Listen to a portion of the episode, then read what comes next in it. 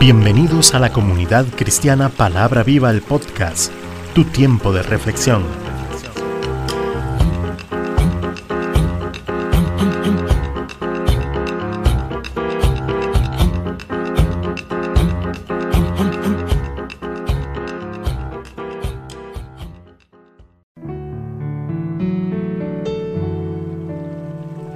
Hoy con Cecilia Alpizar.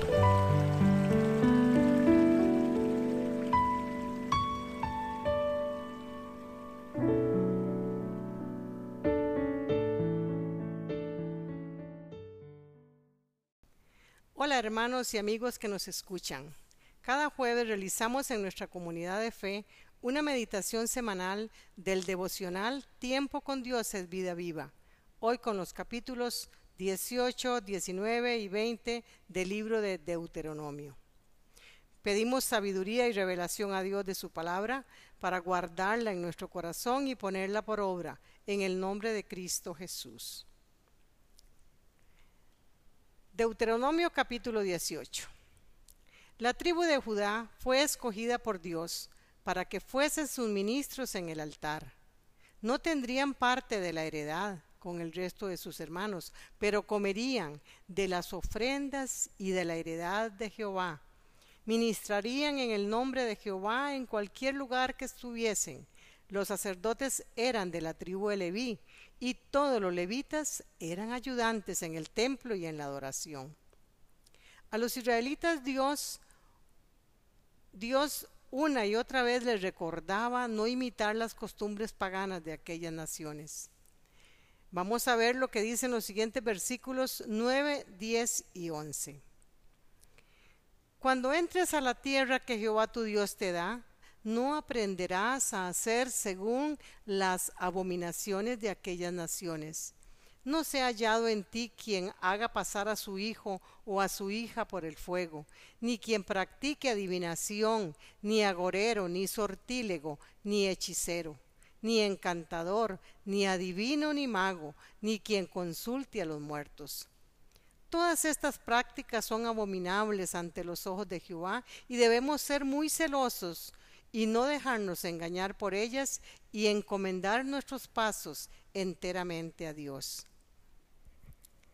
En la segunda parte de este capítulo 18 se nos explica sobre las características de un verdadero profeta los cuales debían ser escuchados por los hijos de Dios, porque ellos hablaban de parte de Jehová.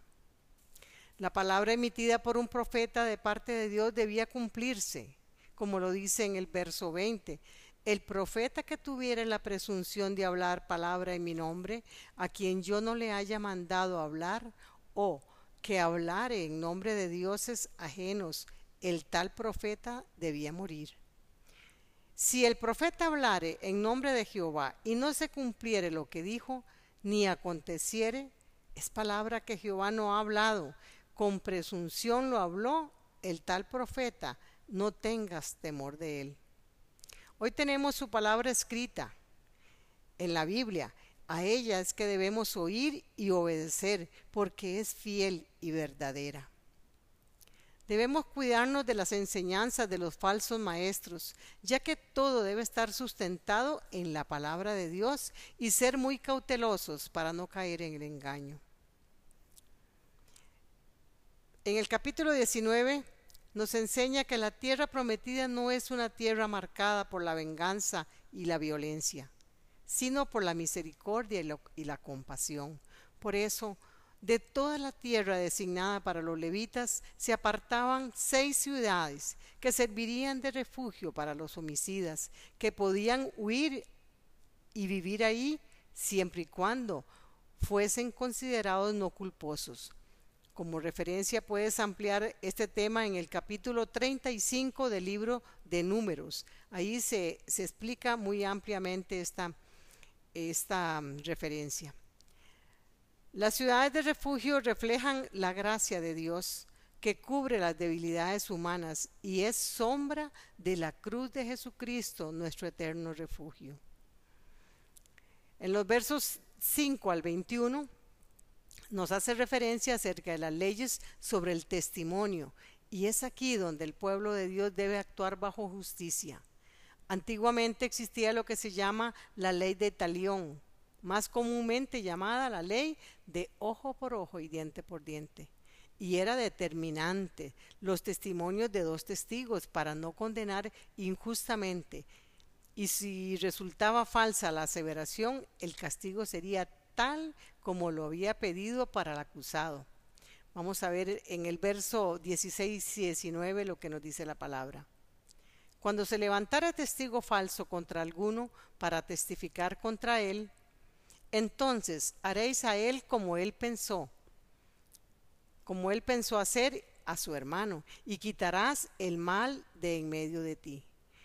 En, el libro de Esther tenemos ahí un ejemplo también cuando Amán eh, pedía a muerte que murieran los, los, los judíos y esa misma, esa misma acción se le vino contra él cuando fue considerado falso. Hoy damos gracias a Dios que no somos juzgados basándonos en la ley del Antiguo Testamento, sino justificados y salvos por gracia, porque Cristo pagó la pena de la ley para que nosotros tuviésemos perdón de nuestros pecados. En el capítulo 20 de Deuteronomio en este texto comienza dándonos Dios instrucciones para la guerra que tendrían que enfrentar contra algunas naciones y que y les prometió estar siempre con ellos en toda batalla. De manera curiosa, hay algunos, algunas exclusiones que Dios hace para, para sus soldados, contrarias a las que un país militar haría con su ejército. Les pide una dedicación exclusiva sin dejar de lado las particularidades que tienen algunas personas como necesidades prioritarias y que pueden interferir en la misión que Dios les estaba encomendando. Por eso, en el verso 3 les pide que los que van a la batalla dirijan su corazón a las prioridades de Dios exclusivamente y confiados solo en Él. Esta es la clave del éxito, del éxito para toda batalla espiritual. Para Dios la guerra no es la prioridad. Por eso les recomienda a su pueblo que antes de atacar alguna ciudad lejos de Canaán, primero debían proponer la paz. De manera que si respondían a favor, simplemente lo hacían tributar. De lo contrario, matarían a todo hombre y, los, y lo demás sería tomado como botín. Recordemos que esto no era así con los pueblos cananeos, porque aquí la destrucción debía ser total, para no dejar contaminación alguna ni nada que les incitara al pecado. Al final de, este capítulo, en el verso 19, hay una instrucción acerca del escenario de guerra. Se debía respetar los árboles con fruto, pues estos podían ser útiles y serviles de alimento. Aquí encontramos una similitud que hace Dios del hombre y los árboles. Si no damos frutos, seremos cortados. Termino esta meditación compartiéndoles lo que dice la palabra en Deuteronomio capítulo 20 y en los versos 1, 3 y 4.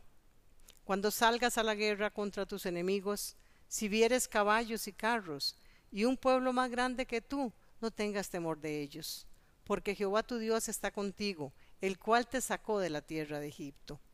Y le dirás, Oye Israel, vosotros os juntáis hoy en batalla contra vuestros enemigos. No desmaye vuestro corazón, no temáis, ni os azoréis, ni tampoco os desalentéis delante de ellos, porque Jehová vuestro Dios va con vosotros para pelear por vosotros contra vuestros enemigos, para salvaros. Sigamos confiando plenamente en Dios y en su palabra, pues de Él es la batalla y, él, y de nosotros el obedecer su palabra. Doy gracias a Dios por esta oportunidad que hemos tenido en el compartir de su palabra. Que Dios les continúe bendiciendo su amiga y servidora Cecilia Alpizar desde Santa María de Dota, San José, Costa Rica.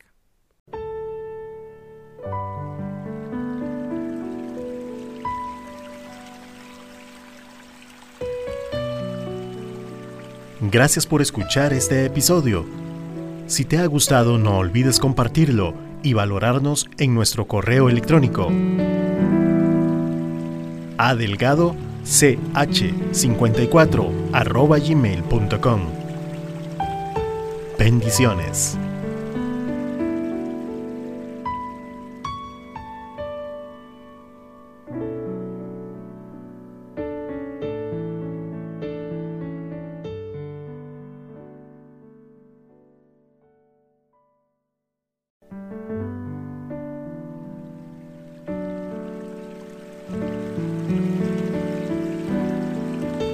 Comunidad Cristiana Palabra Viva, todos los derechos reservados.